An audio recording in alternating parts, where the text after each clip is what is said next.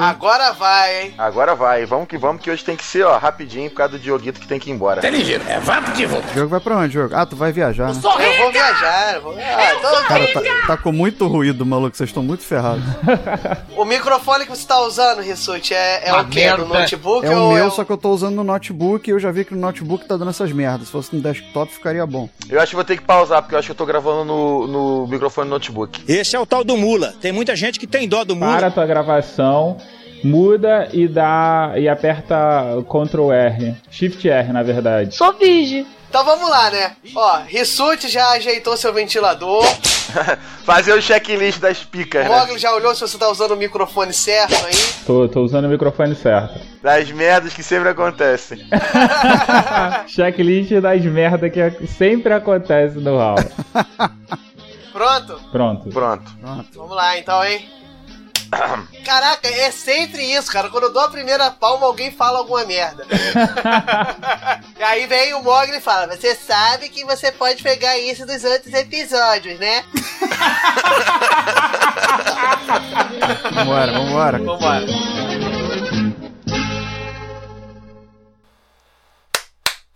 Pronto! Começou!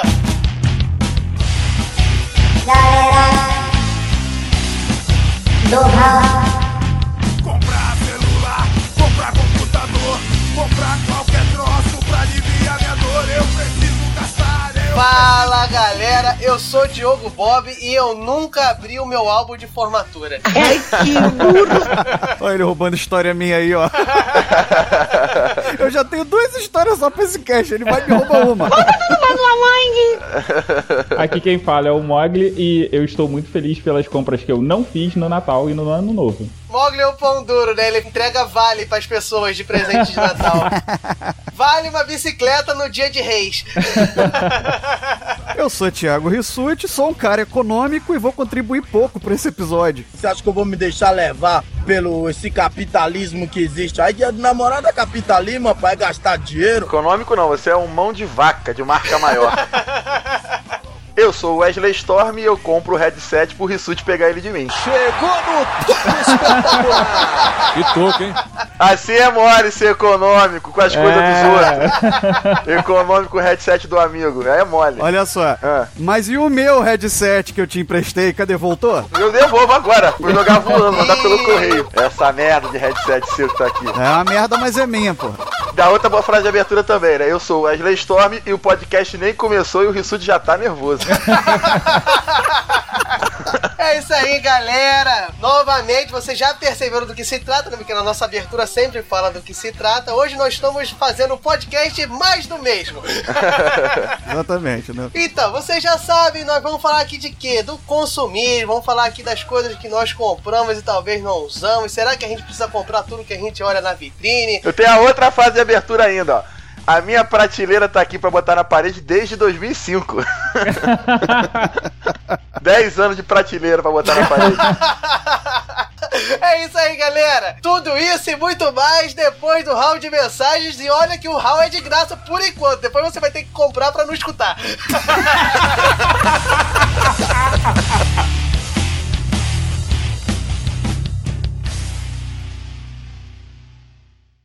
Pacote de dados atualizado e pronto para leitura. Andem logo!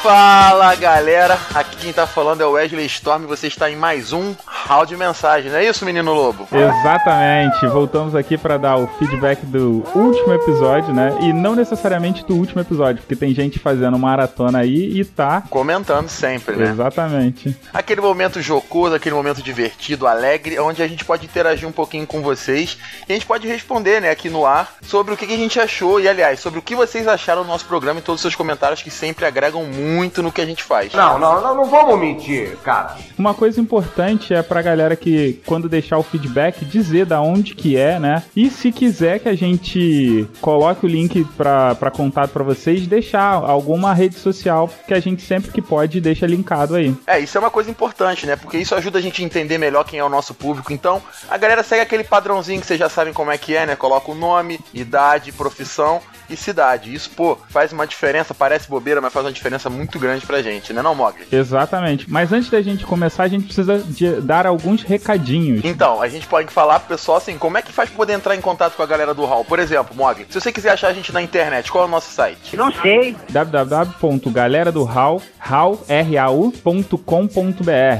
E se quiser no Facebook? Não sei. Galera do hall.com.br No Facebook, galera do Hall.com.br, tá doido? facebook.com barra galera do Hall. E se for no Instagram, Mogli, acorda! Porra, 20 anos de curso, porra. instagram.com barra galera do hall. Tá, mas o Twitter é um pouquinho diferente ou não? Ah, não. Então, galera, é muito fácil. É só você colocar a rede social que você quiser e galera do Hall você vai encontrar e a gente tá sempre atento a todas as redes pra poder tentar manter o máximo de contato com vocês. Exatamente. E tem outro lugar onde você pode encontrar gente que, na verdade, você pode encontrar e deve classificar, que é aonde, Storm? No nosso e-mail, contato arroba galera do hall.com.br. Não, esse era o iTunes. Ah, pode ser no iTunes, aliás, tem que classificar, né? Caraca, estamos todo embolado aí. Tá ficando zoado esse, esse hall de mensagens, hein? Suspeitei desde o princípio. Mas quem puder, você tem um iPhone, então você pode ir lá no iTunes e avaliar a gente, dar aquelas cinco estrelinhas, joinha, deixa seu comentário, porque isso ajuda muito na divulgação, faz com que a gente apareça e mais pessoas possam conhecer o nosso trabalho, que a gente faz com todo carinho pra vocês. E por último, se você quiser mandar uma mensagem, às vezes um pouco mais extensa, quando você quiser pensar um pouco, qual é o contato que a pessoa pode mandar pra gente, Storm? Então, é o nosso e-mail, que é contato arroba.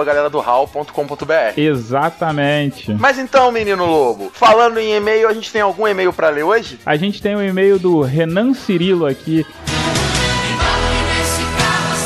36 anos, analista de TI de Vila Velha do Espírito Santo. Ele também é podcaster do Na Trilha, que vale muito a pena vocês ouvirem.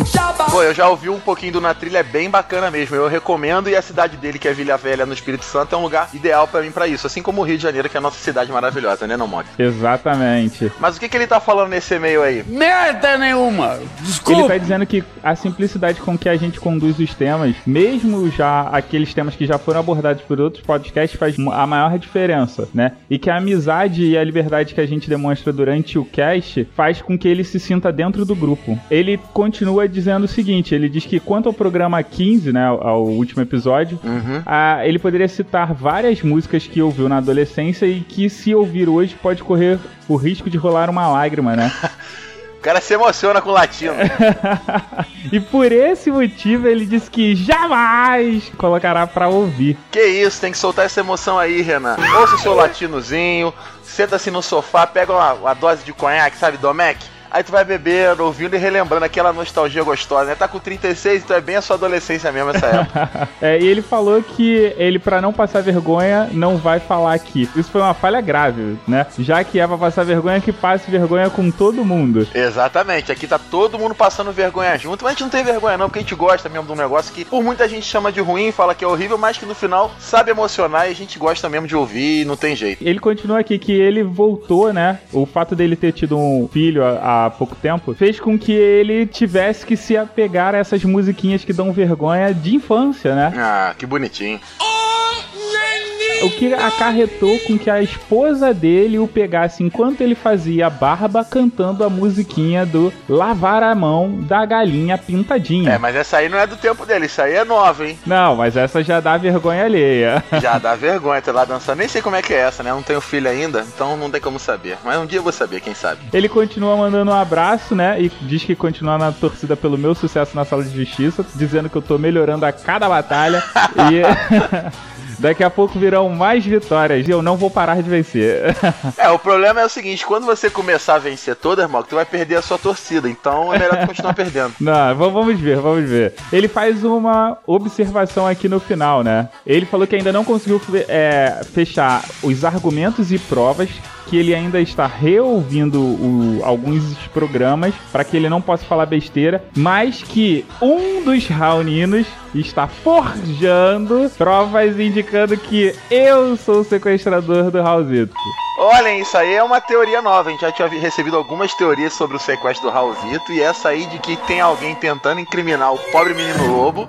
Essa daí é nova, hein? Eu digo, eu digo que estão tentando me incriminar. Você é inocente, Mog? Você é Sou inocente? inocente, sou inocente. Então, beleza. Mas a gente não tem só esse, a gente tem mais um. Tem, também tem um e-mail aqui do nosso amigo Bruno Aldi. E ele falou que ficou impressionado com a revelação do Bob ser cover do latino, de tão vergonhosa que ela foi. E que tá com receio de isso ser uma estratégia pra fazer com que os ouvintes comecem a revelar os seus podres. E aí ele ficou curioso saber se o, o nosso amigo Bob deixou aquele bigodinho do latino. Disse ele que sim, né?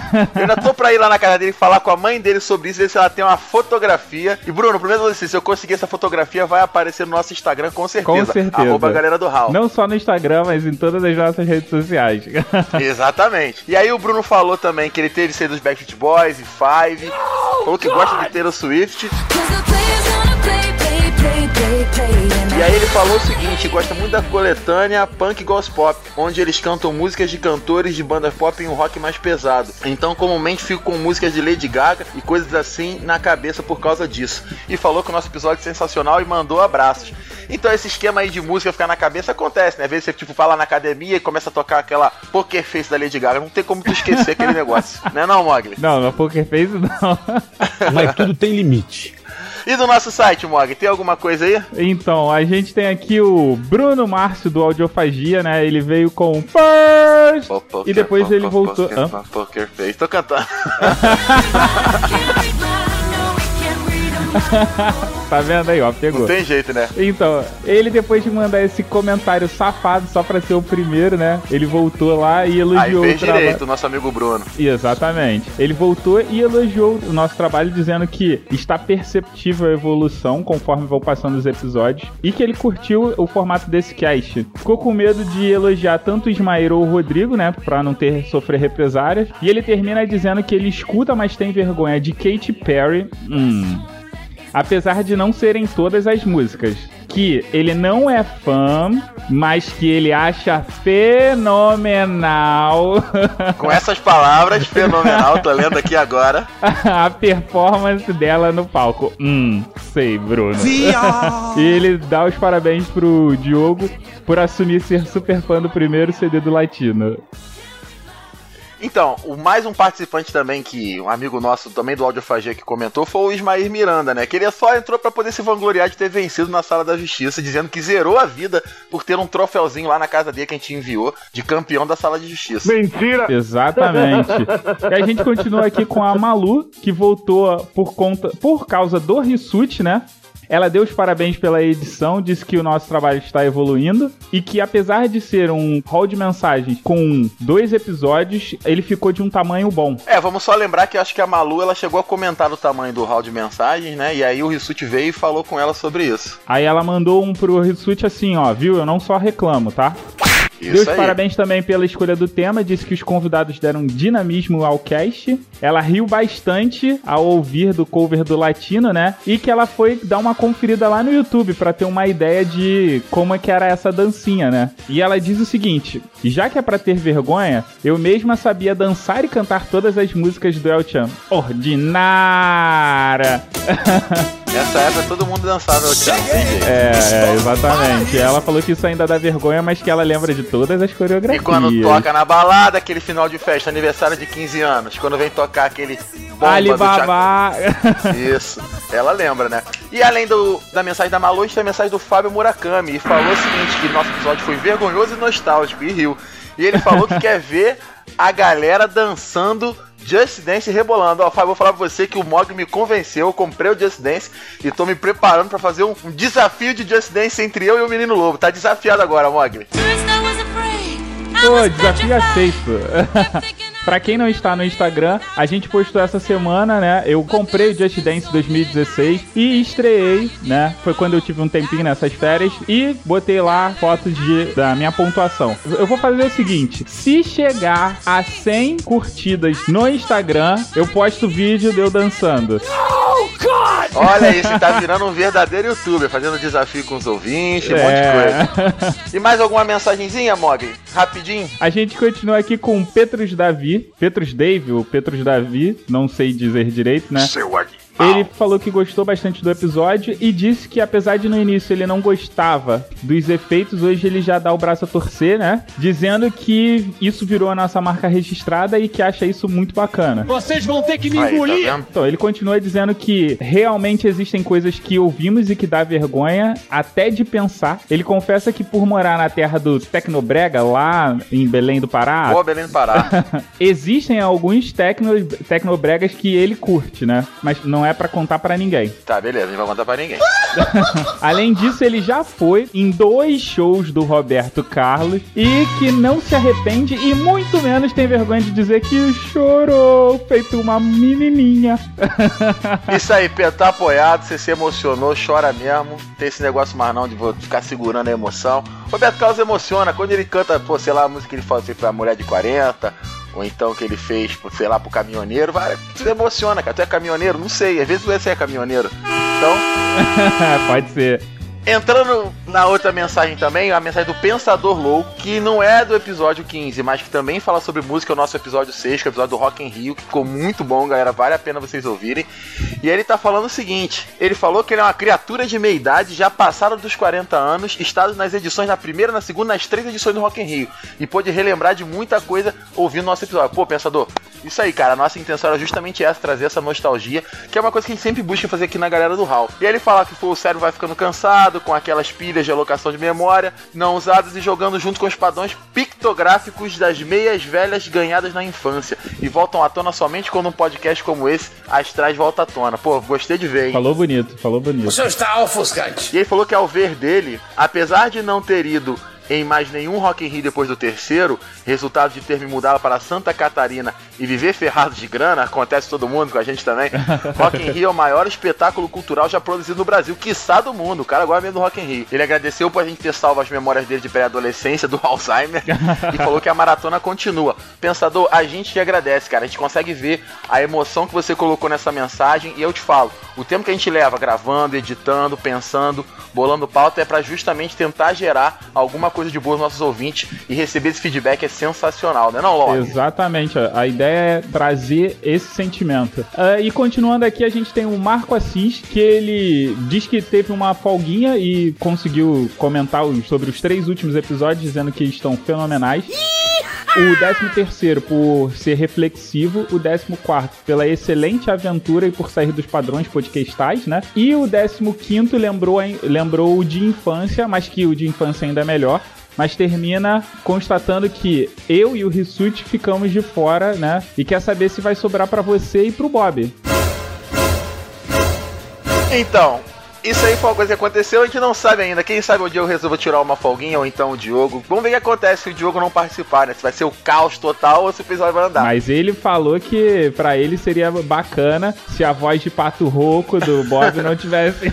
Na verdade, a gente já gravou um episódio, ó, revelações, já gravou um episódio sem o Diogo, só que esse episódio sofreu um atentado. Ninguém sabe o que aconteceu com esse episódio que não tinha o Diogo. Dizem que o Diogo sabotou o episódio. É, esse episódio foi pro ar, mas não foi pro ar. É, ele foi pro ar, mas não foi pro ar, exatamente.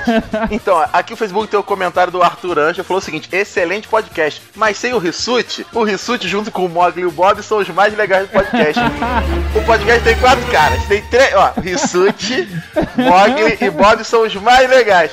Arthur, abração aí, parceiro, obrigado pela parte que me toca. E no Insta, Mogli, o que, que a gente tem no Instagram? No Instagram a gente tem que parabenizar o Adriano Jorge. Porque ele acertou, ele foi o único a acertar o tema do episódio. Então, Adriano, o seu prêmio vai ser.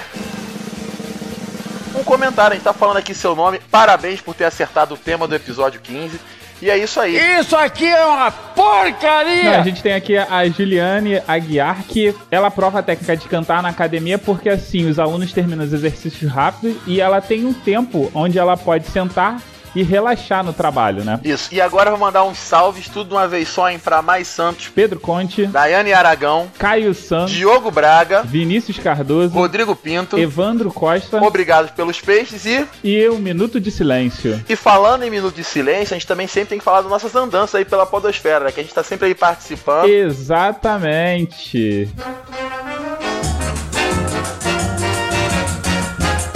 Se alguém perguntar por mim. Que O Bob e o. Rissuti participaram do Minuto de Silêncio 56, falando sobre superstições. E Pra terminar, o Diogo fez uma pontinha no Diário do Menestrel 7 sobre Blanche Monir. E aí, a galera que puder conferir, a gente vai deixar os links aí no post, pra vocês poderem conferir as participações da galera do Hall. Então é isso, né, menino lobo? Exatamente. Antes da gente terminar, eu preciso dizer o seguinte: alguns ouvintes da galera do Hall que tem contato com a gente fizeram um grupo no Telegram. Que a gente vai deixar no post aqui, caso você queira seguir. A gente tá lá. Se você quiser deixar algum recado ou conversar com os outros ouvintes, é só clicar, você já vai direto pro Telegram. Então você que é diferentão, amigo dos russos, odeia o WhatsApp, entra lá no Telegram, participa junto com toda a galera que é fã da galera do Hall, que a gente vai deixar o link pra vocês observarem aí. E além disso, a gente não pode esquecer, Bog, de pedir pra galera compartilhar o nosso trabalho, apresentar pros amigos. Isso, exatamente. Assim que sair um post, uma imagem, qualquer coisa do Galera do Hall, compartilhe, marque os amigos para que o cast seja divulgado e a gente possa, né? Crescer e poder parar de trabalhar e viver só de podcast. Olha que beleza. Podia tá matando. Roubando. Então, galera, ó, beijo no coração de todos, um forte abraço. Deixa lá que eu tenho que comprar algumas coisas agora. quiserem saber se volto, diga que sim, mas só depois que a saudade se afastar de mim. Mas só depois que a saudade se afastar de mim. Pacote de dados lido com sucesso.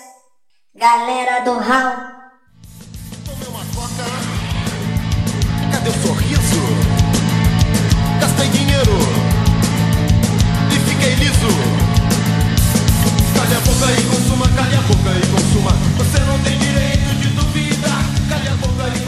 Estamos de volta! Porra, falei que nem o Beto Estrada, né? Mó cópia escrachada do Beto. Mas se dá referência, né, cópia? É, é citação. É uma homenagem. É igual o Tarantino, você tá fazendo uma homenagem. Safados! É homenagem, é, homenagem, é homenagem. Homenagem, é isso? Bom, já citamos antes, vamos falar sobre consumo e o que, que a gente normalmente faz aqui no nosso podcast repetitivo. A gente tenta definir alguma coisa antes de contar a história, qualquer coisa engraçada que a gente acha que seja engraçada. A gente tenta Vamos preparar aquele alicerce pra poder construir o assunto. E quem prepara o alicerce? Quem é que fala mais que todo mundo? É o Diogo, Bob. É isso aí. Então, o que, que a gente vai falar? Nós vamos falar aqui hoje sobre por que consumimos, por que compramos, da onde vem essa vontade de comprar, o que nós achamos sobre isso, né? Na verdade. E aí, meus queridos? Fala, meu querido! Quem se habilita a começar aí, o que, que vocês acreditam que nos motiva a comprar, consumir alguma coisa que não seja a necessidade básica, né? Porque eu acho que necessidade básica fica muito claro que é a sua necessidade de existência, sua necessidade de se nutrir e tudo mais, se Com uma higienizar. pesquisa assim, você consegue entender muito a nossa relação enquanto ser humano com a questão do prazer, né? Então a gente tá meio que o tempo todo buscando prazer, prazer em relações, prazer de várias maneiras, através de comida, através de exercício físico, através de qualquer coisa. E um dos prazeres que a gente sente é no ato de você adquirir uma coisa, né? Você conseguir meio que realizar uma coisa que você queria comprar, você vai lá e compra, e aquilo gera em você uma sensação instantânea de prazer. O problema ele ocorre quando isso acaba, começa a ficar demais, você acaba meio que perdendo o controle sobre a sua compra. Dá tchau pro motoqueiro do Mog. A melhor parte do podcast foi a moto passando. Que merda, hein? Sabia não? Tem que deixar a moto, a moto tem que dar. Não, é. e muito, muitas das vezes esse prazer, ele. Quer dizer, todo mundo aqui que já fez uma compra e comprou alguma coisa que desejava muito, sentiu um prazer, mas não só. A gente compra por prazer. Às vezes a gente quer mostrar um status, né?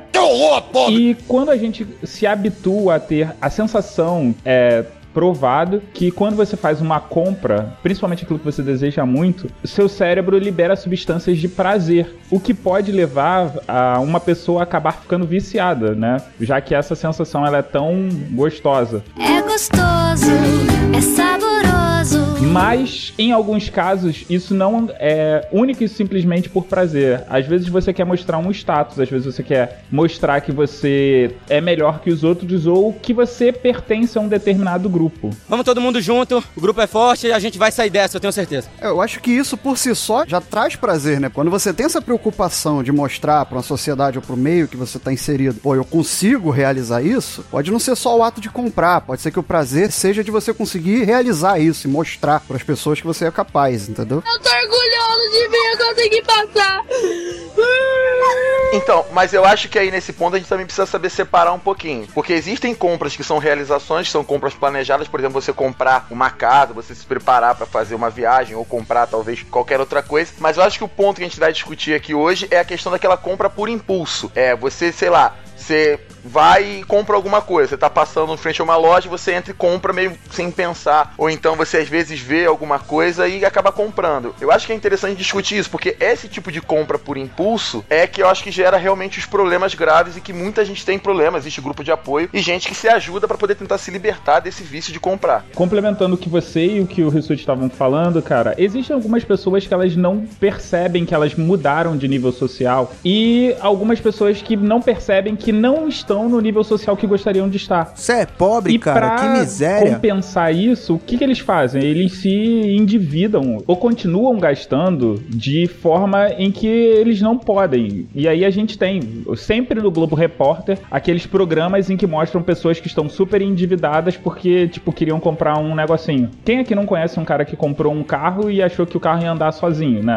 Eu- que o cara fala assim, ah, eu ganho tanto, as prestações são tantas, então eu posso Comprar o carro. é, ele, ele pensa que pode comprar o carro, porque ele não pensa que tem combustível, Esquece de que não tem documentação, documentação. esquece de revisão. Exatamente. Não, temos, temos um exemplo aqui que é o Wesley Storm, né? Que ganhou o carro quando passou na faculdade foi meio que isso, né? Toma aí e se vira agora pra custear. Mas esse foi um presente grego. Não, não foi presente grego, foi presentaço. Meu pai vai ouvir, cara. Acabou.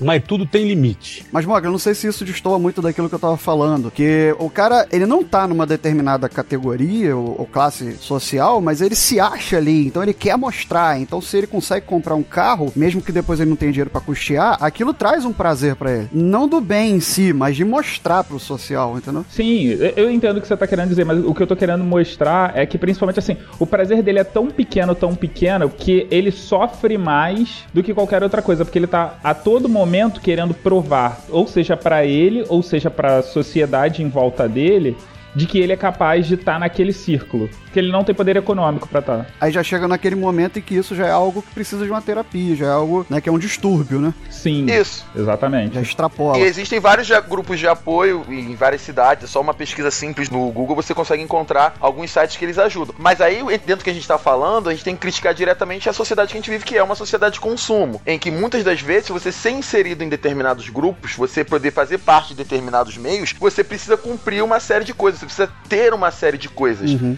E aí você acaba gerando esse problema todo na sociedade e as pessoas, algumas pessoas, cerca de 5% da população, acaba perdendo o controle sobre isso. E acaba gerando um vício de compra e acaba se tornando uma compulsão mesmo. Coisa que tem que ser tratada com o médico. Que é o chamado consumo conspícuo. Como é que é? Com quem? Caraca, repete aí, mano. Consumo conspluf. Repete aí o conspluf. Conspícuo.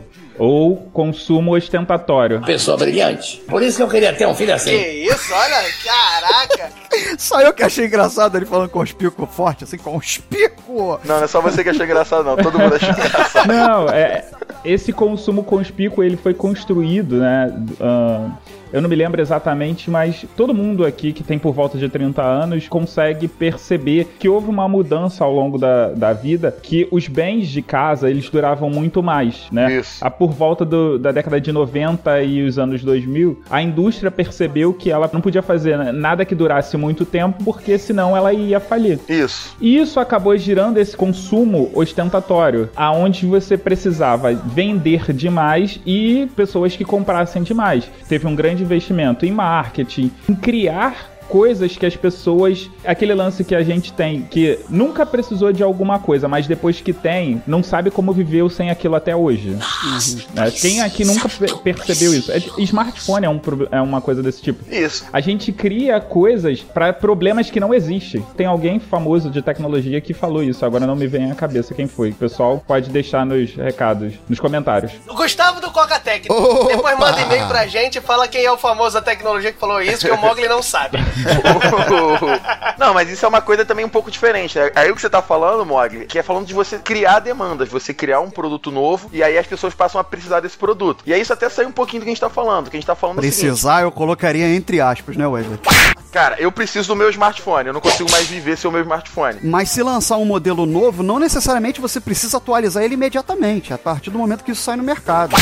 Não, é, mas aí entra, aí tá- a gente tá voltando pra pauta que era o que a gente tava falando de fato. Isso aqui me revolta. Incompetente. Qual é a necessidade que você tem de trocar de smartphone de seis em seis meses, entendeu? Qual é a É isso necessidade aí, que você tem é a de ter sempre o smartphone de última geração? E aí a gente tá falando em vários fatores. Pode fazer igual o Ressus, que troca de 6 em 6 anos.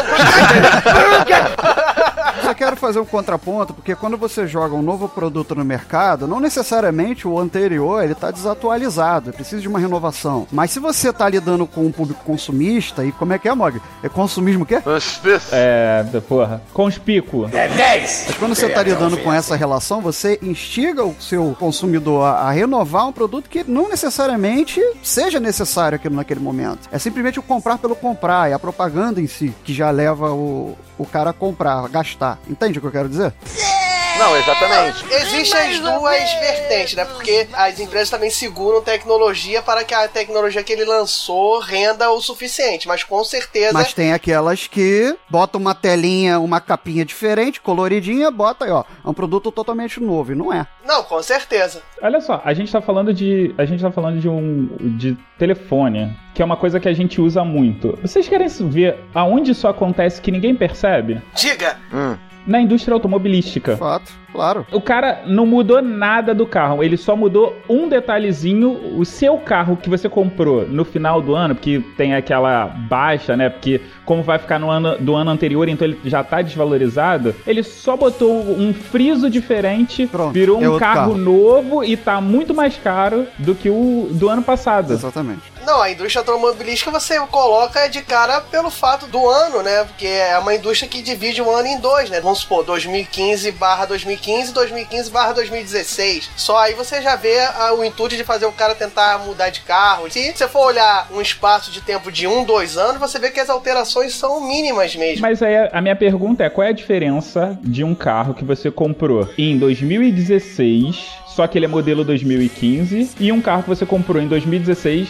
que ele é modelo 2016? Merda nenhuma. Desculpa. Qualquer modelo que você olhe vai acontecer o que você falou. É um friso, é um detalhe na maçaneta, é alguma coisa do tipo que é irrisório. Tecnicamente é o mesmo carro. A parada é Esteticamente, que, tipo, que às vezes esteticamente muda alguma mudou. Mas aí você também tem que entender, e eu acho que é um ponto importante que tem que comentar, porque às vezes a gente fica falando isso, fica meio que parecendo que a indústria é tipo malvada, que tá enganando as pessoas, mas não é. Mas é mesmo- uma questão de competição do mercado. O mercado ele tá aí e os caras estão competindo. E aí percebeu-se que fazer isso faz com que você venda mais carro e todo mundo quer vender carro. Sim, fato. Entendeu? Eu acho também importante a gente entender que a crítica ela tem que ser feita muito mais em cima da sociedade do que das atitudes das pessoas. A sociedade ela é construída em cima do consumo. Então, eu acho que a gente tem que deixar claro aqui que a ideia do cast não é uma ode contra o capitalismo, uma ode contra o consumismo. Muito pelo contrário. O quê? Eu, eu não acredito. O viés principal aqui é o consumo sustentável, ou, ou o consumo pensado, o- aquele consumo refletido. Não era pra gente falar das besteiras que a gente comprou? É, mas vamos, vamos chegar lá. Ué, é, é que a gente quer passar que nós somos mais do que um corpinho engraçado na podosfera, entendeu? Exatamente. A galera julga, né? Como se fosse uma, apenas uma, uma bunda. Eu não sou apenas uma bunda. O Mogli tocou num ponto aí que eu acho fundamental, que é a questão da sustentabilidade. Além da questão do consumo gerar compulsão em certas pessoas, gerar endividamento em outras, gerar uma competição, às vezes, que a gente vai tocar no assunto, né? Quando a gente fala de backfire, etc., que é descabida em alguns momentos, você ainda tem a questão do aumento do volume de lixo. Vem cá, backfire é o quê? Tu, tu puxar um- uma erva preta?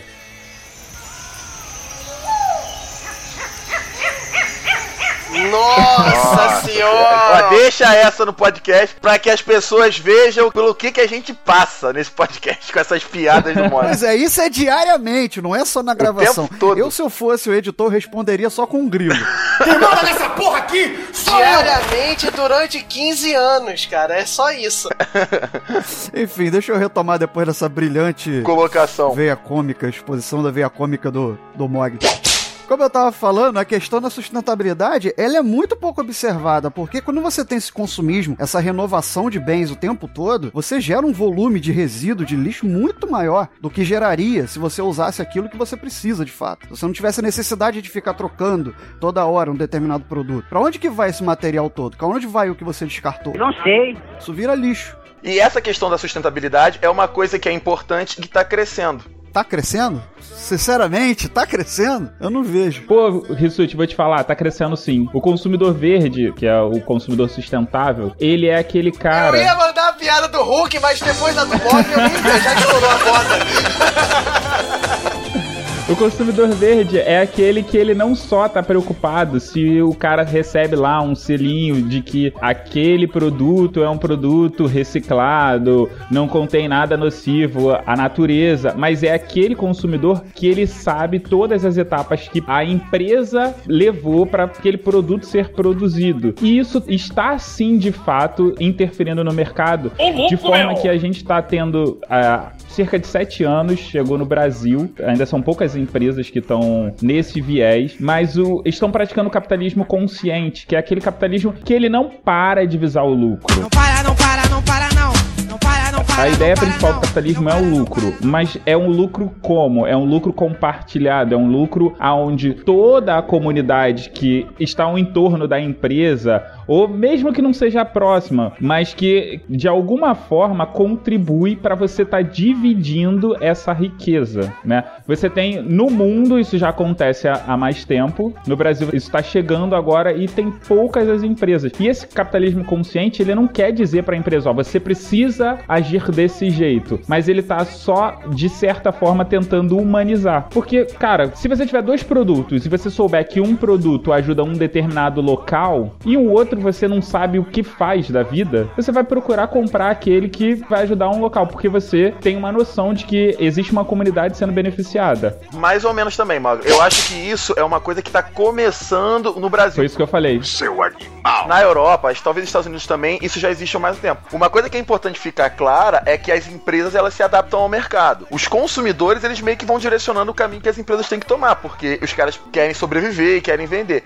A partir do ponto que a galera começar a se interessar mais por essa questão, começar a buscar mais, começar a investir o dinheiro numa empresa mais sustentável, uma coisa, sei lá, orgânica, com a pegada, o mercado ele se adapta a isso. O mercado muda. Então, é papel fundamental dos consumidores, da gente que compra, a gente gasta nosso dinheiro, saber com quem que a gente está gastando dinheiro. Se você está comprando de um produto que é feito com trabalho escravo, ou está comprando um produto que é feito de maneira sustentável, em que você conhece toda a linha de processo da Sim, e só empresa. para reforçar isso que, que a gente está falando, não significa que a empresa ela vai parar, ela vai estagnar. Um exemplo aqui é o presidente da Unilever no Brasil. Opa!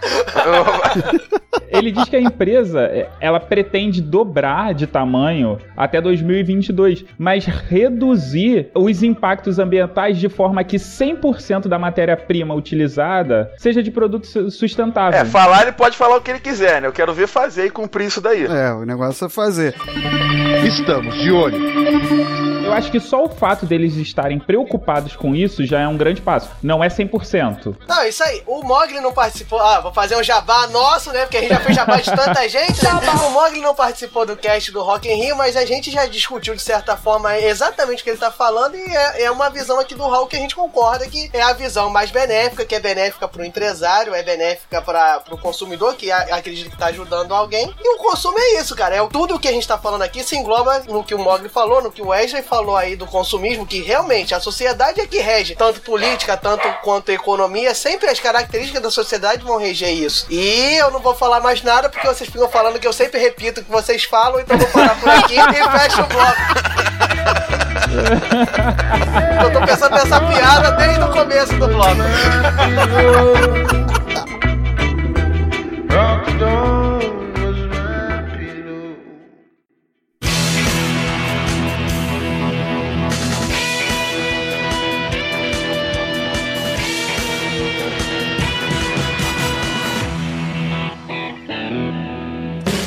Boa noite.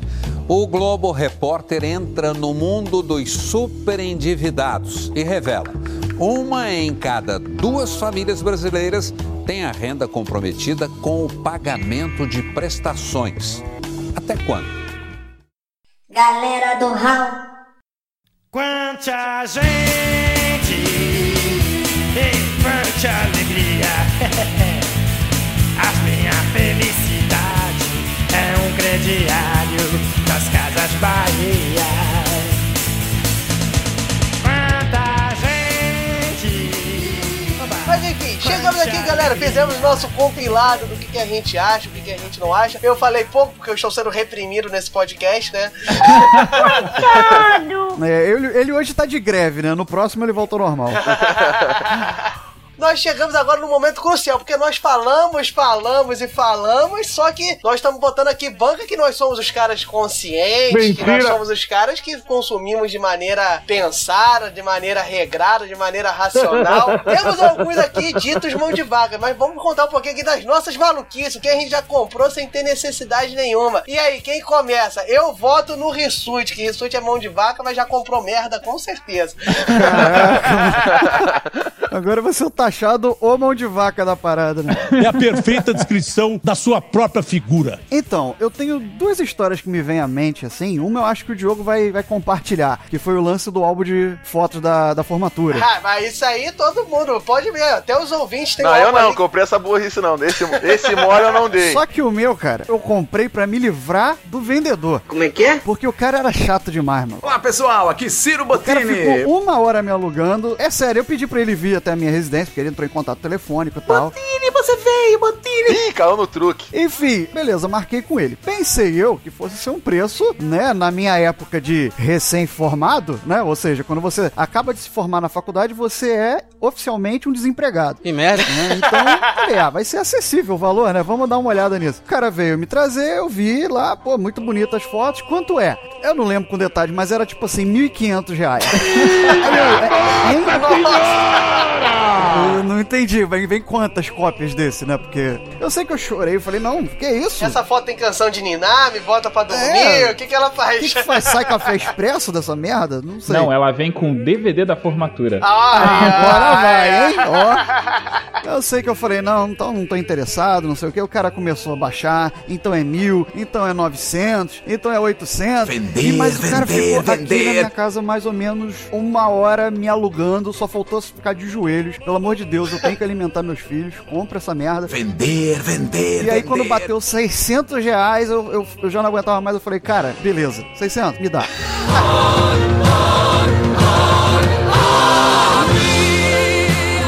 Você sabe que era só você falar não, obrigado e não precisa insistir, né? Você sabe disso. não, pô, a gente precisa deixar claro. Não, ou você poderia falar assim, não obrigado, e aquela ali é a porta da minha casa. Ah, tu fica, tu fica comovido, porque o álbum era bonito e tal, mas eu falei, quer saber? Primeiro, eu quero que o cara suma daqui. Segundo, minha mãe vai gostar. Peguei, comprei, dei pra minha mãe, não colhei aquele álbum e tá com ela até hoje. Espero que sim. Esse é o golpe da máfia dos álbuns de formatura, meu ouvinte. Xerebecanto Plácios Joe. Falei igual o pastor Arnaldo agora. Eu confesso que eu caí nesse golpe também, hein? O meu não foi por 600, o meu foi por 750 conto. Ele toca no seu sentimento, ele fala, sua mãe vai adorar. Quando bota a mãe no meio, pô, mas a sua mãe não vai gostar. É. Imagina você mostrar pros seus filhos. E é sempre assim, é sempre botando mãe e filho na roda. Não, e é uma recordação pra sua vida. O cara que é vendedor, ele sabe, tipo, o que dizer pra você que vai te comover. Sabe, com certeza. A gente tava aqui brincando, falando, não, é só falar que a porta é ali, mas você fica realmente comovido. Tipo assim, ah, porra, o trabalho era legal, tinha umas fotos boas, quer dizer, eu acho que tinha, né? Porque eu nunca mais olhei pro álbum. Não, eu confesso o seguinte, eu venci essa barreira. Eu não comprei o álbum no primeiro momento. Eu fiz o que eu ensinei pro Rissuti nesse exato momento. Só que os caras têm a, a arma. Eles têm a manha, a manha do gato. Eles mandaram uma carta pra mim. Ó, uma carta. Eles ainda mandam carta. Tempos depois perguntando: Olha só, nós estamos aqui com as fotos, não sei o que, você realmente não vai querer? Aí o que que aconteceu? Não caiu na minha mão, caiu na mão da minha mãe. Um abraço. E você ainda toma esporro, que tua mãe falou assim: como é que você não ia comprar isso? Não, não, ah, pô, se ela mandasse essa, a gente ainda consegue tentar argumentar. Ela olhou e falou assim: pô, você não vai comprar, não? Tão bonito, a coisa que eu gostei tanto, aí, porra, bateu aquele tipo, aquela música triste. Caralho, não. Você emulou a tua mãe, cara. Eu já vi ela fazendo aquela cara de cachorro que caiu da mudança. Exatamente, aí, essa aí, é essa cara aí. Então, aí ela, você não vai, não sei o que. Aí eu, tá bom, mãe, eu vou comprar. Aí, o que aconteceu? Tomei o golpe do consumismo, comprei e o resultado disso. Minha mãe tem uma foto daquele álbum inteiro, ela tem uma foto no porta-retrato e nunca mais encostou no álbum. Eu tive sorte de que não, não comprei o álbum de formatura, né? Mas eu já fui vítima de alguns vendedores, inclusive eu vou olhando em volta aqui na minha casa, existem algumas coisas que eu comprei e não sei porquê. Só pra exemplificar, a máquina de pão.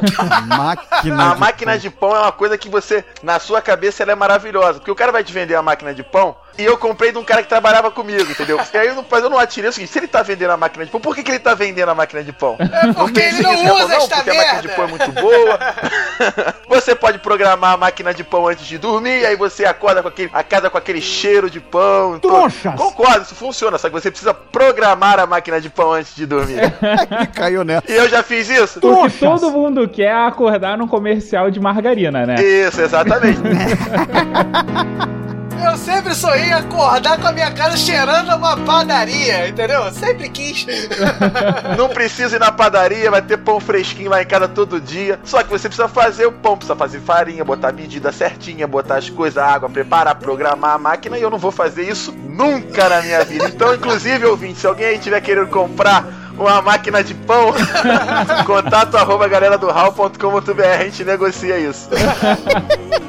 Toca a vinheta aí que agora nós vamos abrir a sessão Classificados Wesley Storm. Vamos lá, Wesley, qual é o próximo produto que você tem para venda? Numa loja na cidade eu fui comprar um fogão. Então vamos lá, o próximo item que eu tenho pra vender é uma corda de pular, que eu comprei também uma vez. Tava querendo me exercitar, perder peso, ficar mais Pô, magrinho. essa daí eu quero emprestado, cara. Eu não sei se é o que eu não vou usar, mas eu quero emprestado. Não, mas a corda eu tinha intenção de usar. Quero tentar fazer o treinamento do Rock Balboa, sabe qual é? Quer chegar lá no Rock Balboa, né, você, Rissutinho? Lá no Rock Balboa. Vou te emprestar minha corda de pular, então. o que, que que acontece? Eu tava assim querendo emagrecer, shape do verão, sabe como é que é? E queria fazer um exercício diferente, porque normalmente eu fico entediado, correr, eu acho Shape do verão. É, ficar no shape do verão. O... Eu acho correr um pouco entediante. É, é porque na época também eu não ouvia podcast, já tem tempo, né? Hoje eu consigo correr ouvindo podcast, ouvindo galera do Hall e outros podcasts que a gente gosta também. Mas eu falei, pô, quero fazer uma parada diferente, uma coisa que emagreça rápido, exercício aeróbico, aí eu comprei a corda de pular. Falei, pô, perfeito, a corda de pular é tudo que eu preciso pra emagrecer, é uma corda de pular. Comprei a corda de pular. Eu sempre quis. Sempre quis uma corda de pular. Só que eu vou pular corda onde? Eu não sei pular corda. Então eu não posso pular corda na praça. Porque eu nunca vi ninguém pulando corda no meio da praça. Ainda mais uma pessoa que não sabe Eu pular não sei corda. pular corda. Vai ser quase um, um ato circense, um palhaço fazendo graça e peripécias na praça pulando corda. Então onde é que eu vou pular? Vou pular dentro da minha casa. Tranquilo, eu fico na sala ré do móvel, fico lá pulando. Já avisei que vai dar merda Só isso. que eu moro em apartamento. Storm, qual é a sua altura? Eu tenho 1,90m. E na época eu devia estar pesando uns 100 quilos, assim. Então, ah, o pessoal de física pode calcular. A cada, a cada salto, imagina o impacto que eu fazia no chão. Então lá pra quinta, sexta pulada, eu começo a ouvir o vizinho de baixo dando umas vassouradas de terra. Porque eu acho que eu tava incomodando ele. Eu fico me imaginando o seguinte: o que que passou pela cabeça do cara nessa hora? Ele tá sentado vendo televisão e do nada começa. bum, bum, bum, bum, bum, Do, do apartamento de cima.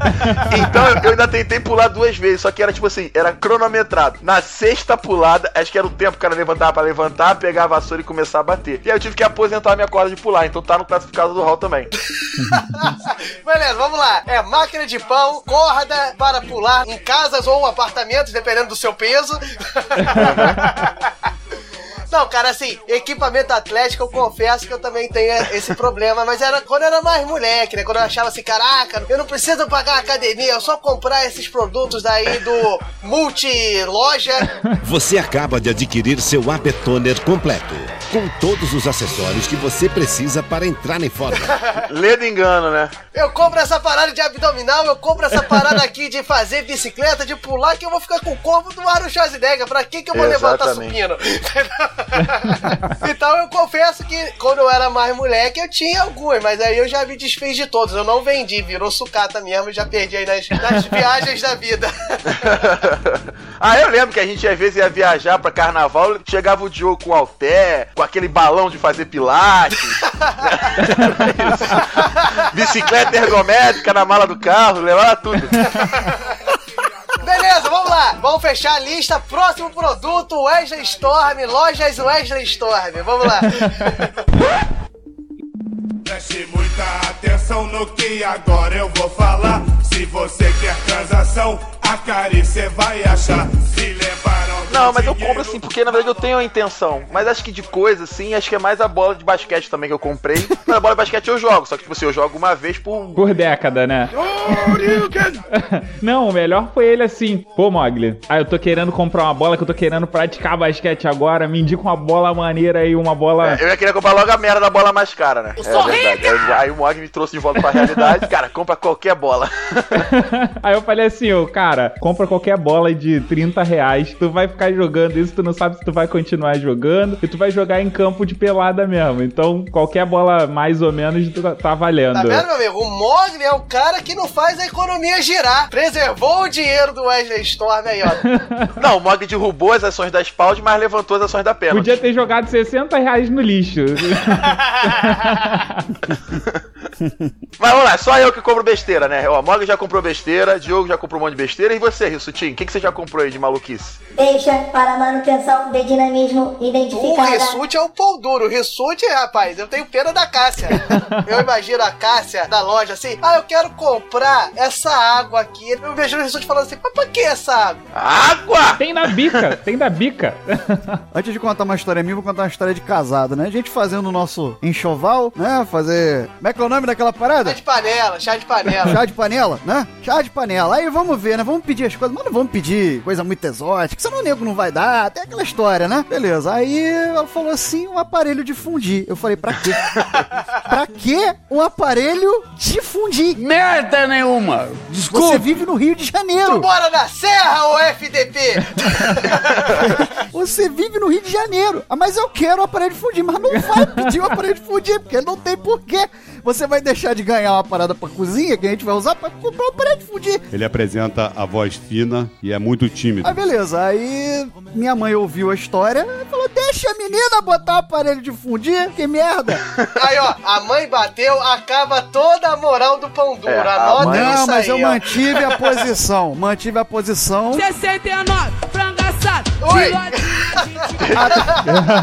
Mas eu mantive a posição até minha avó saber da história. O que, que minha avó fez? Pegou o aparelho de fundir dela, que ela nunca usou, é que fique claro, e deu pra Cássio. Pronto, resolvido o problema. E quantas vezes vocês já usaram, fizeram fundir aí na sua casa, Rissuti? Duas. Sério, eu não conheço uma pessoa que tem aparelho de fundir que fez três vezes essa merda. Nós fizemos duas, tô perto de bater o recorde. Mas você sabe por que que fizeram? Só pra calar minha boca. Ficou marcado. Mas é bom que ela ganhou da minha avó que nunca usou. Isso é que tem que ficar claro, entendeu? Existe uma pessoa no mundo que ganhou e não usou. Cássia, fica a dica. Nesse clima que tá no Rio de Janeiro, faz um fundir aí. Eu só queria pontuar aqui que o Rissuti é tão pão duro, mas tão pão duro, que ele não faz compras desnecessárias. Ele pega doações desnecessárias de pessoas que compraram sem motivo. Olha o nível. Mas falando em ser pão duro, rapaz, essa, essa eu tomei. Assim, eu queria comprar um, um barbeador elétrico. E aí eu falei, porra, barbeador elétrico? Desnecessário. Vou continuar passando aquela gilete mesmo. Faço na faca, amola a faca e faço. Aquela gilete amarelinha. Rala, ferrando a cara toda, ficando com a cara em brasa, né? Depois que você acaba de fazer a barba, porque é um negócio gostoso, né? De ficar passando. Com a cara toda alanhada. Lixando aquela merda na cara. Elétricos então. Aí eu falei, vou comprar um barbeador elétrico. Só que teve uma época que eu ia pro trabalho de trem. E aí no trem vende-se de tudo, né? tudo que você quiser. No, no trem você encontra até rim, tem lá os órgãos lá vendendo. Então o cara passou com um barbeador elétrico vendendo no trem. Eu falei, é esse, 15 reais. Demorou, é isso mesmo. Demorou. Quando tu comprou uma coisa de 15 reais, 15 reais. Aquele troço me arranhou a cara toda, não cortou um pelo e, e parou de funcionar imediatamente após. Assim, ele comeu a pilha com 5 minutos de uso. Você não criou vergonha na cara, não? Continua burro desse jeito? Mas olha só, houve um estilo, um tipo uma Black Friday dentro do trem. Porque Caraca! começou a comprar um aqui, daqui a pouco veio outro, me dá dois, eu quero mais um. Eu olhei e falei, meu irmão, o nego conhece, cara. Eu vou na boa. Não há dúvida, é um idiota. Peraí, por que, que a pessoa compra dois barbeadores elétricos? ó, ó o consumismo, ó o Que consumismo. leva uma pessoa a comprar dois barbeadores elétricos? Pra barbear com as duas mãos ao mesmo tempo. Não, é porque sabe que vai estragar e já tá comprando um sobressalente. É, você compra dois, um pra começar a fazer a barba e outro pra terminar, né? Porque ele. Tout ce que tout le monde peut dire? Parce que tout le monde s'en fout, moi aussi. Não vem que não tem, não vem que não tem. Quem quer comprar barato, comprar o gordão do trem. Suflé da Nestlé, puro chocolate ou leite, derrete na boca. De três na americana, uma é dois, três é cinco na mão do gordão. Zero de gordura. A gordura tá toda no vendedor. Galera do Raul.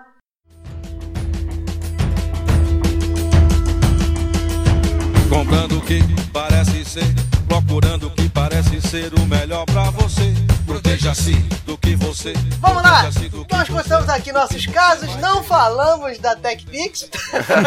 Alguém já comprou a TechPix? Cara, eu conheço gente que já comprou Tech, TechPix. Eu, eu acho que já, né? Porque deve ser caro o horário na televisão. Acredito que seja caro. São sete equipamentos digitais por menos de um real por dia. Não, pegando o gancho dessa famosa máquina aí, a gente pode puxar aqui as consequências sociais do consumo, né? O que, que se gerou justamente pela sociedade que a gente falou lá no começo da sociedade, va- valorizar o consumo, ter o prazer, ter essa coisa de você estar sendo bem sucedido, você estar sendo melhor para o, o seu meio, por possuir coisas, por consumir, acaba gerando um mercado e como o mercado quer atingir essa pessoa que sente prazer. Ou seja, resumir o que, que é propaganda. Agora o publicitário vem e fala: propaganda não é nada disso, tu tá falando mãe de merda.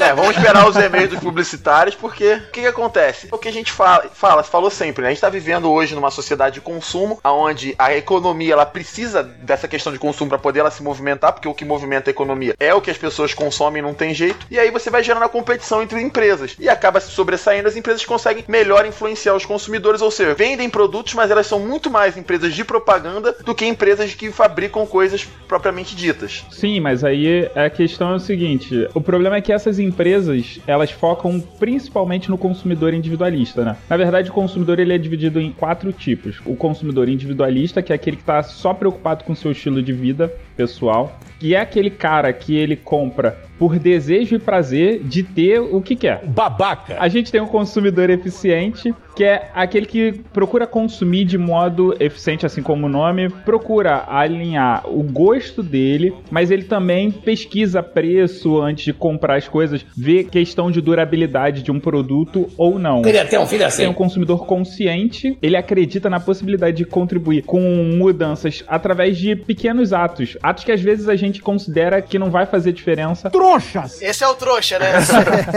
Não, cara, esse consumidor consciente troca a marca A pela marca B porque a marca B diz que é, por exemplo, um produto biodegradável. É aquele que lava o carro uma vez por mês. Aquele que lava carro só quando chove. Tipo isso. Que por sinal é sempre a mesma pessoa. Continua. mano. E por último, a gente tem o consumidor responsável, né? É aquele consumidor que leva em consideração informação do produto da empresa, procura saber se ela é totalmente correta, se os processos que envolvem a produção e desenvolvimento daquele produto, eles estão de acordo com o que a pessoa pensa também, e principalmente se ela procura não prejudicar o meio ambiente, né? O maior problema e o que a gente mais tem na sociedade é esse consumidor individualista, do qual as empresas de marketing focam dizendo que você precisa, que você vai ser único, assim como os 7 bilhões de pessoas que existem no planeta Terra. As empresas elas buscam esse cara porque esse cara é completamente influenciável. E aí o que que acontece? Ela acaba criando na cabeça desse, dessas pessoas e de todos nós, é o que as empresas tentam fazer, é gerar na gente necessidade que a gente realmente não tem. É claro que novas tecnologias elas são importantes, novas tecnologias mudam a nossa vida. Porém, você não precisa ficar trocando, trocando e comprando novo, e trocando uma vez um produto bom, entendeu? O exemplo clássico que a gente tem que dar é a questão do smartphone. Às vezes o seu smartphone ele ainda tá utilizável, ele ainda atende às suas necessidades completamente, mas você meio que sente, você vê tanta propaganda de smartphones novos, de novas tecnologias, de novas funcionalidades, que vai gerando em você uma vontade de comprar um smartphone novo. Você acaba comprando por impulso. Mas enfim, falando da sociedade de consumo, o que tá na moda, entre aspas, aqui no Brasil, né? Não é recente, mas podemos até dizer que é recente, né? Se for botar num espaço curto de tempo, que é agora a nossa famosa americanizada Black Friday. Tudo pela metade do dobro. Feira afrodescendente. Sexta-feira afrodescendente. E aí, meu camarada, o que, que vocês têm a dizer que é a nova onda, entre aspas, das empresas aí, né? Que é a famosa pague tudo pela metade do dobro, né? Ou o dobro pela metade do preço, tanto vale, é análogo. eu, eu tenho percebido que o mercado brasileiro ele anda amadurecendo nesse sentido. A gente já tem visto anualmente uma diminuição dessas fraudes, né? Principalmente porque agora a gente tem algumas empresas, alguns sites ligados à tecnologia, principalmente, que andam monitorando com uma frequência 102,1 MHz, Rio de Janeiro, capital. É, em alguns buscadores, eles conseguem mostrar para você uma variação dia a dia do preço. Então, quando você vai pesquisar por algo na internet, você consegue perceber se aquele valor ele de fato aconteceu, ele, ele é um, uma oferta ou se aquilo é uma fraude. O que o Mogli falou aí é verdade, antigamente era realmente o dobro pela metade do preço, mas a sociedade brasileira realmente, como o Mogli falou, e eu tô me repetindo, e não briguem comigo.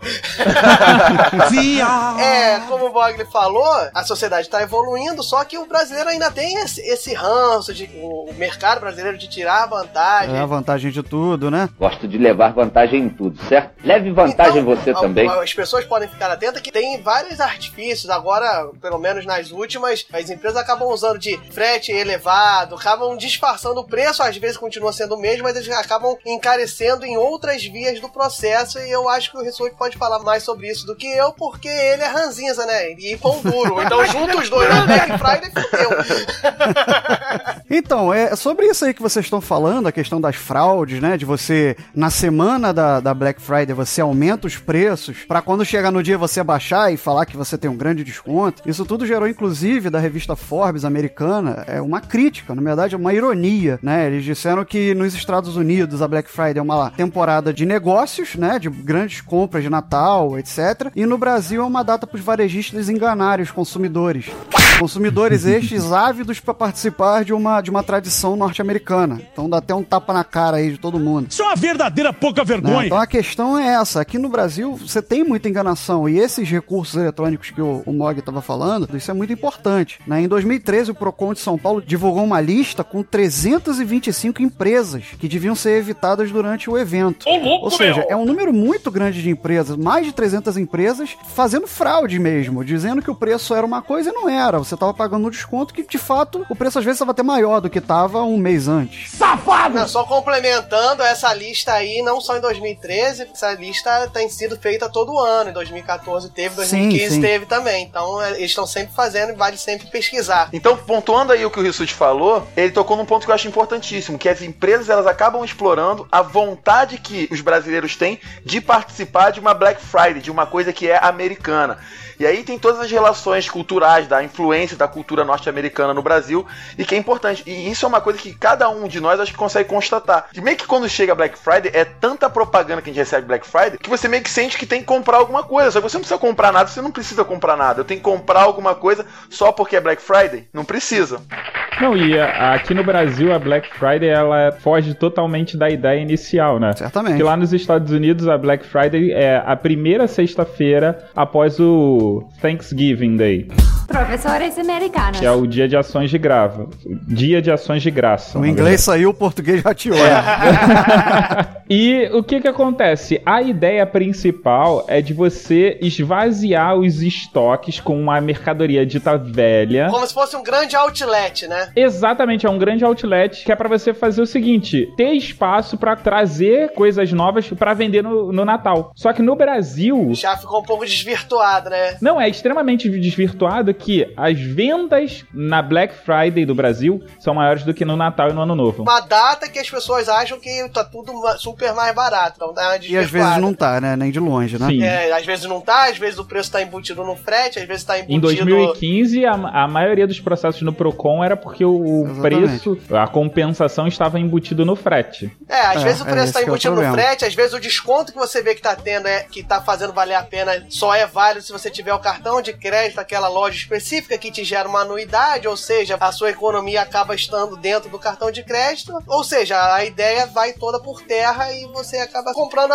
comprando às vezes no mesmo valor, às vezes mais caro e às vezes é uma coisa desnecessária. Exatamente. É aquilo que a gente tava falando no início do cast. A gente não tá fazendo aqui um ódio gratuito ao consumismo e ao capitalismo, não é isso. A Black Friday no Brasil, ela tem atraído mais investidores, mais lojas aderindo, mais consumidores, tá batendo aí quase 20 milhões de faturamento no Brasil, só que tá acabando com, essa, com esse senso crítico das pessoas. É, é só ter um certo cuidado, né? É claro, um dado aqui do, do SPC é que 80% das pessoas costumam comprar ou já compraram alguma coisa por impulso. E às vezes a propaganda que gera, move isso. Ah, Black Friday, beleza, vamos lá, vamos gastar. Pô, para e pondera, cara. Assim, só um adendo aqui. Rissuti, você sabe qual é a trilha sonora que está tocando desde o momento que você falou SPC, né, Rissuti?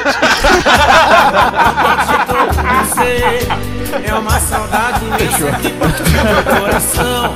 É a dor mais funda que a pessoa pode ter. É um vírus que se pega com mil fantasias. Um simples toque de olhar. Me sinto tão carente. Mais tarde na Sala de Justiça.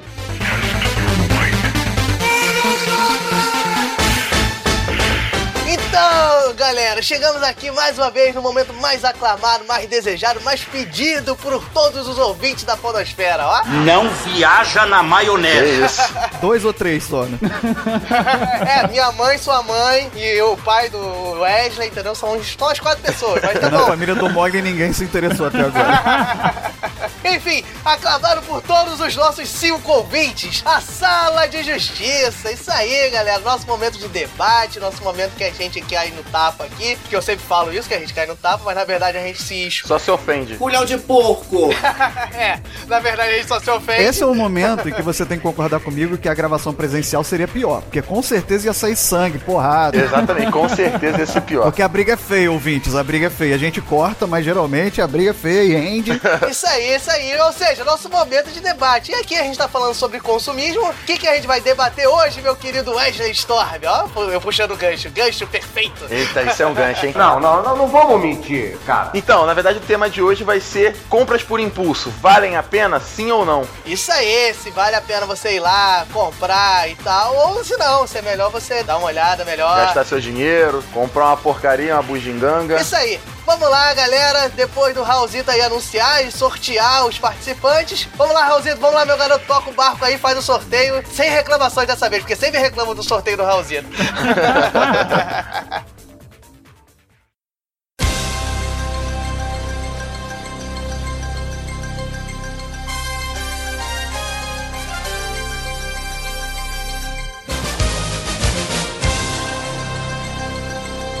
Debatedores sorteados.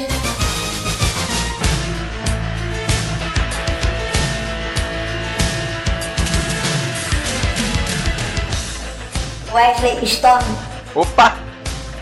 Diogo Bob, Ih, rapaz, lá vamos nós. mediadores. Thiago Rissuti, Mogli, galera do Hall.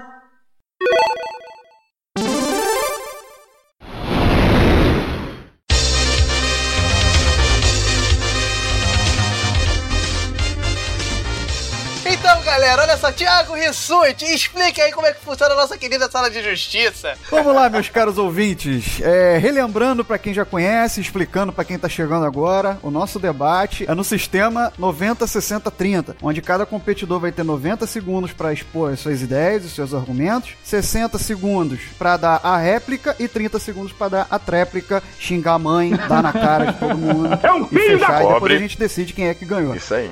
E aí, quem começa? É, eu sempre dou preferência aos perdedores. Abre a câmera do Skype aí pra tirar para o ímpar, Não é Diogo. mais fácil pegar um, um app de sorteio, não? Olha eu falando Não. que nem o Mogli.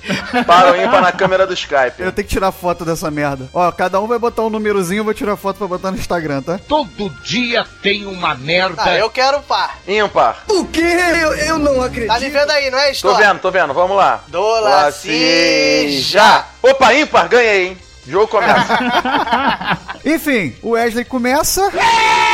Não, jogo começa, eu ganhei, pô. Tá, então o Diogo começa. Isso aí, vambora, né? Tudo pronto aí, Diogo? É, tamo lá, vambora. Então, vou marcar aqui o tempo. 90 segundos, Diogo. Tô marcando. Round 1. Vai! Opa, vamos lá, galera. Então aqui, pessoal, tô aqui pra defender a questão do consumo consciente, o consumo regrado, que o Mogli tanto falou nesse cast, né? E não só o consumo responsável, mas a gente aqui tá defendendo a compra, a gente tá discutindo a compra por impulso, o que que seria a compra por impulso, se isso é válido ou não. Eu particularmente acho que não é válido, porque você acaba se sujeitando a certas malícias no mercado, a certas artimanhas do mercado, e você acaba por não avaliar exatamente o que você quer, o que você não quer. Você passa por lá, poxa, gostei disso, mas aí você avaliou se aquele preço está condizente, você, avaliou se realmente vale o preço que está te pedindo? Eu creio que não. Então o impulso, normalmente, quase em tudo na vida, o impulso acaba te gerando um certo prejuízo. Que prejuízo em que sentido?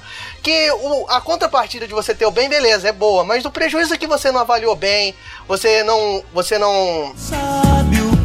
É, você não conseguiu é, pegar bons argumentos para uma nova compra ou para outra coisa que você tenha feito por impulso, você acaba perdendo é, o seu tino, você acaba perdendo sua consciência no sentido de você fazer os prós e contras.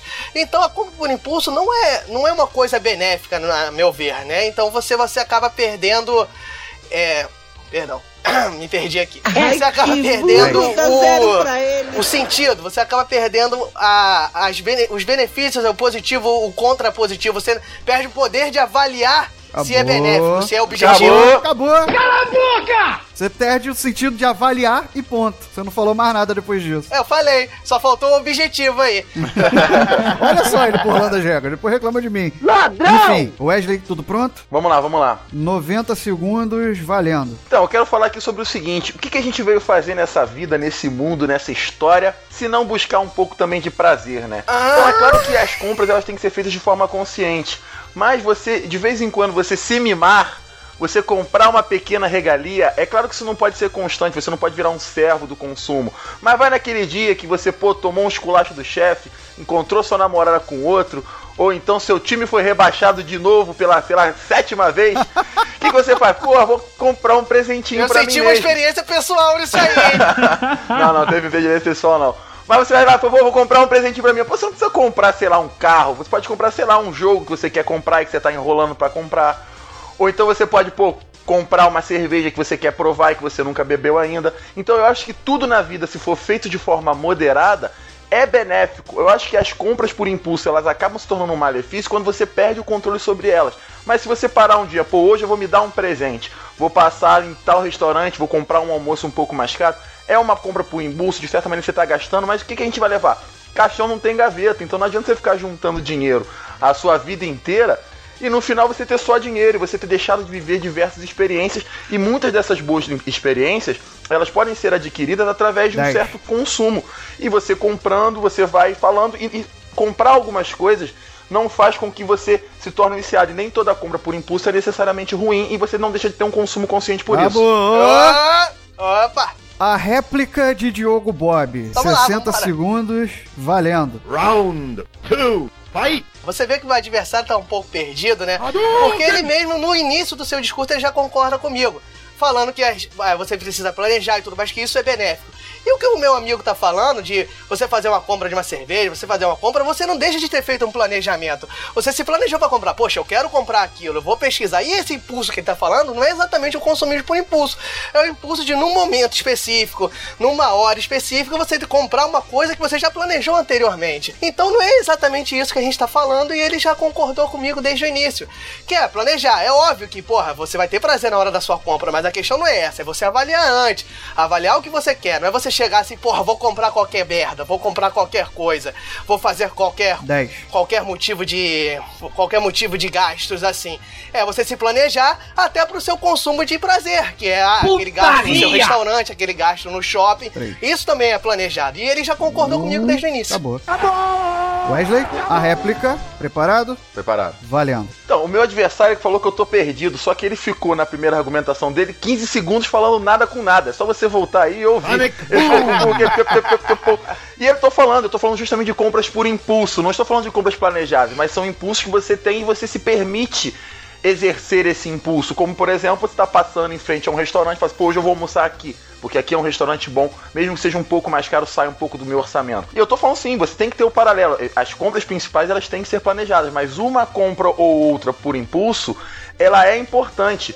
E o Diogo, ele tá tentando deturpar o tema, porque o tema não é consumismo desenfreado. A gente tá falando sobre compras por impulso. E eu tô justificando, dentro do tema, coisa que o Diogo não tá, que é que algumas compras por impulso, elas sim são válidas. Quando às vezes você tá passando por alguma coisa, você realmente decide, vou comprar isso agora e eu vou tomar minha decisão. Isso é um impulso? É claro, isso é um impulso, não dá pra refutar. Mas, moderadamente, vale a pena. Bem louco. Empolgante. Certinho. Olha só, é. Querendo me agredir nos 30 segundos. Essa estratégia não, Não, vale. você, você que se defenda nos seus 30 segundos. Vamos lá, tá preparado? Não, estamos preparados, vambora. Então, valendo. Round 3, fight! Não, essa tática do Wesley de agredir nos 30 segundos já tá batida, né, gente? Então não vou nem atentar a esse fato. O impulso que ele tá dizendo aí não é o impulso que a gente tá discutindo. É o impulso de avaliar, de você comprar qualquer coisa de qualquer jeito. Então isso não é válido, entendeu? E, porra, falar do Wesley é fácil, né, cara? O cara é motivo de chacota o cast inteiro. Porque compra um monte de coisa sem precisar. Fica fazendo pão. E agora ele quer meter que tem que ter impulso? Óbvio que ele vai meter que tem impulso, porque senão ele não tem motivo de um monte de quem, quer, quem quilharia na casa dele. Entendeu? Pô, pegou pesado, viado. Quase que não consegue ficar em pé, olha o tempo que falta. Preparado? Vamos lá, vamos lá. Valendo. Então, o Diogo tá falando que eu tô ofendendo, mas olha como ele me tratou nesses 30 segundos. Onde fica a amizade nisso? Eu tô aqui defendendo o meu tempo, defendendo minhas ideias. Esse moleque quer puxar uma baixaria. Por quê? Porque não tem argumentos. Porque não sabe falar, não sabe argumentar.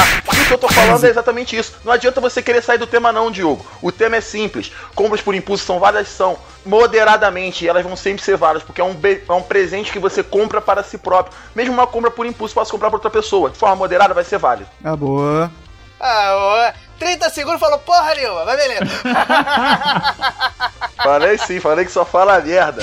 Até quando vamos ter que aguentar essa violência desenfreada? Vamos lá, meus moderadores, eu quero ver a justiça dessa sala. Vamos lá, meu garoto. Vai tu, Mog. Então tá, eu começo votando. Eu achei que os argumentos do Wesley foram bons no início, mas eh, apesar de tudo, ele ainda foi meio contraditório. Porque ele falou sobre comprar por impulso, mas eh, os exemplos que ele deu foram de gastos controlados, né? Não, viado, você não Ó, entendeu. Mas tá os tranquilo. debatedores não influem no mediador. Tá influenciando aí. Então justa. você fique quieto também, né? Eu tô defendendo a influência que o Wesley Storm exerce sobre vocês. Beleza, fica, senta ali e fica quietinho agora. Esculachou, Rissutinho. Você é moleque! Na segunda parte, nos 60 segundos, né? O que aconteceu foi um, um revés. O Bob ficou meio perdido, né? Partiu para agressão verbal, mas o Storm ele se saiu melhor. E nos 30 segundos derradeiros eu vi o Bob tentando se recuperar, mas no final das contas ele acabou ainda perdido, né? Não conseguiu se recuperar muito bem, principalmente porque o Storm ficou com os 30 segundos finais que sacramentaram a vitória dele. Meu voto então vai para o Storm. Oba! Ah, não pode. Não pode. Os 30 segundos. Os Cara, 30 Diogo, segundos que eu falei Diogo, uma coisa, Diogo, o cara tá se- fechando atenção nos 60 Diogo, segundos. se comporta, ô, se comporta, desliga o microfone desse garotinho aí, desse rapazinho Vai, vai, aí, desliga o Rissuti, microfone vai, dele. Pera aí, eu não entendi. O Mog botou no Wesley, é isso? Isso. É. Pô, o Diogo tá na gritaria aí, eu não ouvi. Então, é, eu concordo em boa parte do que o Mogli falou. Eu acho que no primeiro. Na primeira parte, nos 90 segundos, os argumentos do Wesley não foram muito consistentes no sentido de dizer. é, porque ele falou assim, a vez ou outra eu vou me dar um presente, mas isso não caracteriza compulsão, impulso, isso é algo que tá dentro do seu planejamento. Pô, eu agora eu me permito fazer isso, porque eu tenho condições. Não é aquela coisa assim, pô, tô com um aluguel atrasado, não fiz compra esse mês, não paguei luz, mas vou comprar um iPhone. Não é isso. Então eu acho que os argumentos dele não foram muito consistentes para defender o lado próprio dele. É, concordo que depois equilibrou nos 60 segundos, foi uma merda. Pode Ah, tirar os 60 segundos porcaria! do, do debate e botar só os 90 e os 30 dos dois. Ah, reclamão, reclamão. O senhor, tu vai, eu vou- eu vou te dar cartão vermelho, cala a boca. Eu vou dar o voto pro Wesley só porque tu tá perturbando. Não, não, desculpa. Não, já votou, já votou. Mas assim, nos 90 segundos. no- no- desculpa, nos 30 o Wesley foi lá, botou o Diogo um pouco na parede, mas eu acho que os 90 prevaleceram. Foi muito equilibrado, tá? Mas eu acho que o Diogo, naquele início, ele conseguiu ser um pouco mais consistente. E é só pelos 90 segundos, uma diferença mínima, que eu dou meu voto pro Diogo. Olha aí, olha. Eu sou sempre roubado, eu sou o rei do empate dessa porcaria de sala de justiça. É porque você edita, entendeu? Foi com medo de tirar a vitória de você, deixa empate, entendeu? Então vamos lá, Raulzito, declare aí mais um empate para a sala de justiça e depois os ouvintes caem no pau aí pra dizer quem ganhou, quem não ganhou. Valeu, um abraço. Valeu!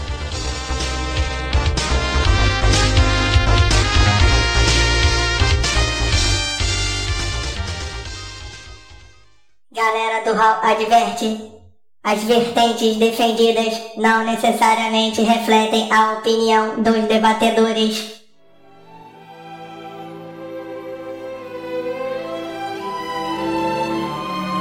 Debate declarado sem vencedor.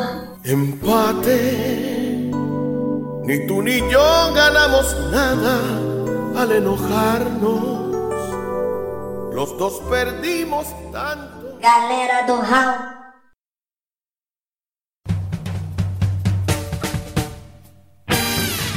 Acessem galeradohall.com.br Mensagens em contato arroba galeradohall.com.br Busque por Galera do Hall em Facebook, Instagram, Twitter